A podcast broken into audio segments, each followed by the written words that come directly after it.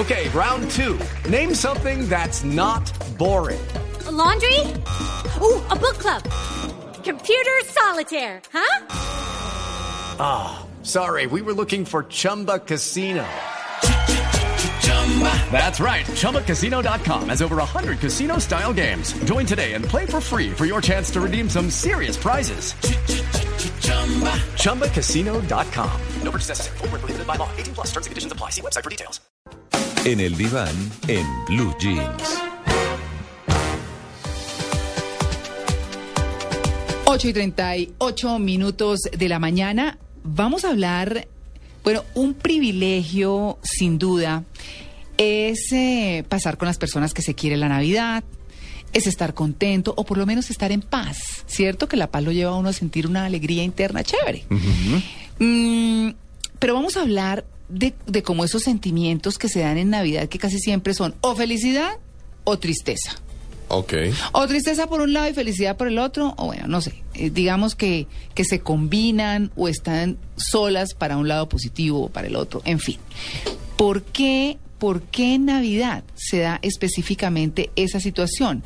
Hemos invitado al doctor Miguel Avilés, que es especialista en psicología clínica, quien nos ha acompañado en varias oportunidades y quien nos va a hablar al respecto. Doctor Avilés, muy buenos días. Amalia, Diego, muy buenos días, ¿cómo están? Bien, muchas gracias. Bueno, doctor Avilés, cuéntenos por qué la felicidad o la tristeza se exacerban en Navidad. Bueno, consideremos que también estamos llegando a estas épocas de final de año y eh, las personas eh, comenzamos a hacer como una recopilación de todos los hechos que hemos tenido durante este último año. Para muchos han sido de mucho provecho, de mucha alegría, ¿sí? Y, y lo acumulan y lo llevan a tenerlo más por estas épocas.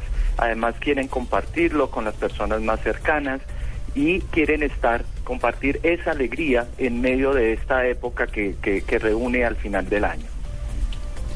Pues, ¿cómo, ¿Cómo manejar esas emociones? Porque eh, digamos que no todo el mundo está en la misma situación. Y si uno llega eh, a una reunión donde hay distintas personas que no necesariamente son de la misma familia, porque se da mucho, ¿cómo manejar? Ay, no, es que la de allá está tristísima porque la dejó el marido. O- Bueno, no sabes. Bueno, no, pues yo estoy inventando mi escenario. Sí, pero- pero- ¿cómo está feliz porque se consiguió un no sabe? tinieblo. ¿Cierto? Sí. Está feliz porque se consiguió un tinieblo. ¿Montones, Diego? Unos- No sé qué es un tinieblo. Ah, un tinieblo es una como man. un affair. Ah, ok. Una fera ahí Ok, por ahí, Un, sí. un pata y lana, como se dice en ¿Un mi qué? tierra. Pata y lana. ¿Pata de lana? Pata, que es el que calienta lo que no. Ah, Pata de lana. Ah, no, pero ahora me explica bien porque quedé en, la... Por eso. quedé en las mismas. No, no, no, no lo sé. que calienta lo que no es suyo. Ah, ya, bien. Bueno, eh, entonces digamos que hay situaciones distintas. Hay personas para las que su vida está normal, regular y tampoco sienten el gran regocijo. ¿Cómo hacer para combinar todos esos sentimientos, doctor Avilés? Mira, lo que sucede también es que las personas suelen hacer un filtro y traer exclusivamente eh, situaciones eh, sobre las cuales basan su alegría o su tristeza. Ya. exclusivamente. Entonces filtran únicamente esa situación y a partir de ella terminan eh, eh, estableciendo su estado emocional o de tristeza o de alegría. Eh, de alguna forma también subsiste la situación de las personas eh, que muy seguramente han tenido una serie de pérdidas eh, durante los últimos tiempos y no han podido resolverlas. Entonces uno puede encontrarse no solamente de las situaciones del último año, sino de años anteriores. Y es siempre re- eh, entran a recordar nuevamente esa situación. Pero tiene que ver un poco con esos duelos, esas situaciones no resueltas, ¿sí? Del pasado. Y que por esta época comienzan como las vuelven nuevamente a tener. Eh, hay que tener en cuenta que las personas, tratar como de decirles, oiga, la vida no está centrada en ese eh, único ámbito de la vida o en esa única situación, para tratar de que vean todo el contexto. Claro. ¿sí? Ver no únicamente lo blanco y lo negro, sino también ver lo que nosotros llamamos todas esas tonalidades grises que también tiene la vida. Las peleas, ¿no? En las familias. Sí, claro. Habitualmente en, en estas fiestas.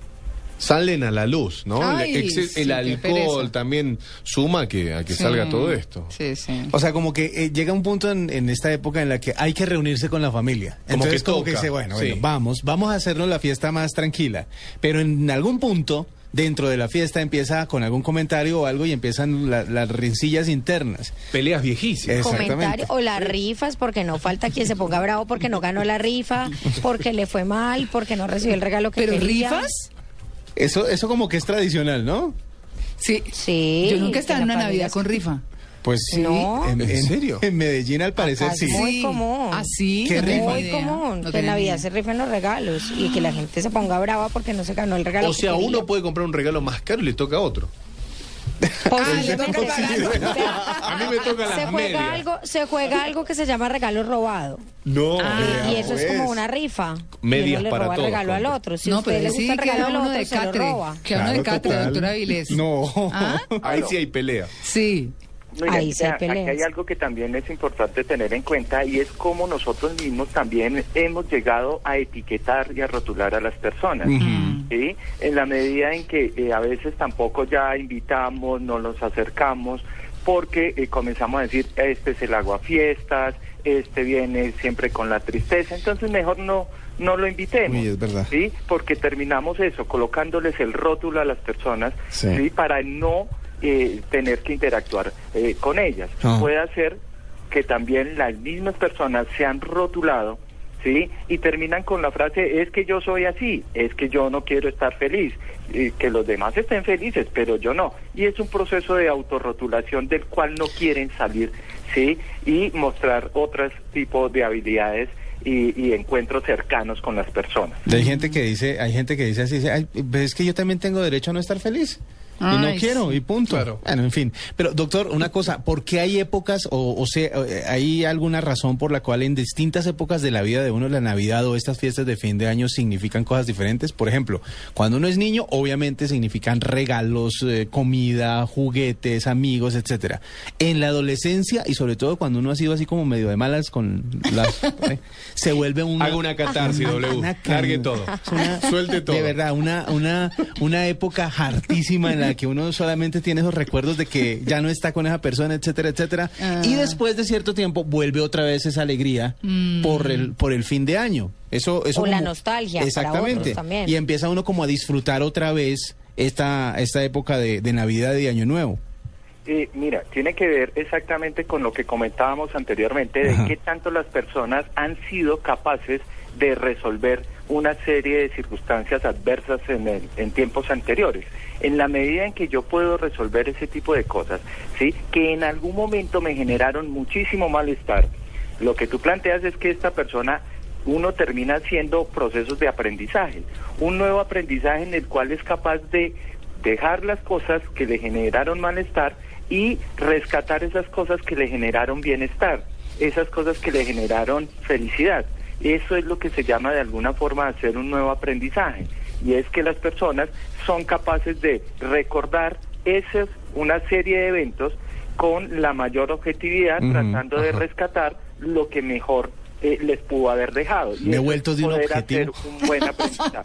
Ahora, ahora, Miguel, ¿no es hipócrita tratar de llevarse bien con todo el mundo el 24? ¿No resulta ser hipócrita? ¿No sería una falta de Navidad, una falta, digamos, de la esencia de, de estar todos unidos?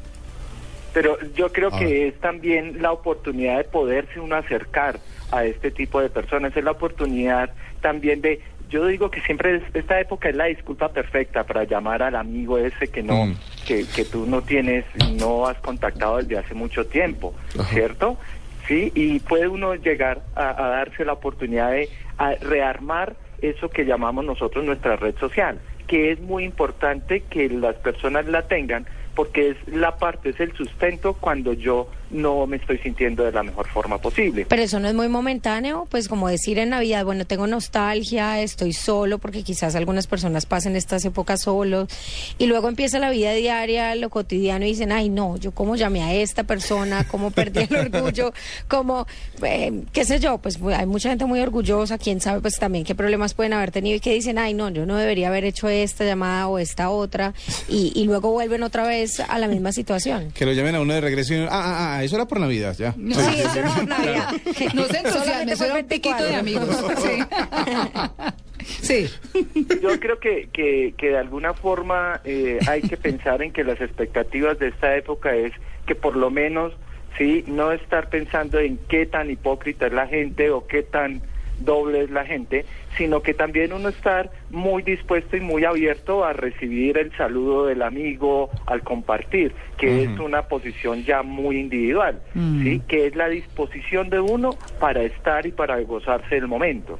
Claro. Mm, bueno, sí, bueno, es pues ahí está. Sí, es Había otra cosa que, que Sí, de señor. pronto estaban comentando y que tenían que ver con eh, eh, cómo lo perciben los niños y cómo lo percibimos los adultos, que tiene que ver con la percepción del tiempo. Cuando nosotros éramos niños, sí, el llegar a la Navidad es un tiempo larguísimo Ah, y lo estamos esperando con muchas ansias. Sí. Sí, nosotros los adultos la percepción del tiempo es No. cómo se pasó de rápido. Sí, el año. Y cómo se va a pasar de rápido y vamos que tener que volver a nuestra vida normal y eso nos coloca en ese escenario futuro de esto se nos va a pasar rapidísimo y tenemos que disfrutarlo. Mejor dicho, gócense esta Navidad con tranquilidad, en compañía.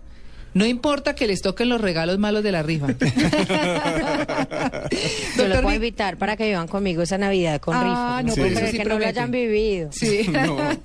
bueno, muy bien, doctor Miguel Avilés, muchas gracias por su atención. María Clara, y a ustedes también por la atención, Amalia, Diego y W, que va a estar ahora con nosotros. Yo Sí. quiero también desearles a ustedes y a la audiencia, de verdad, una muy feliz Navidad.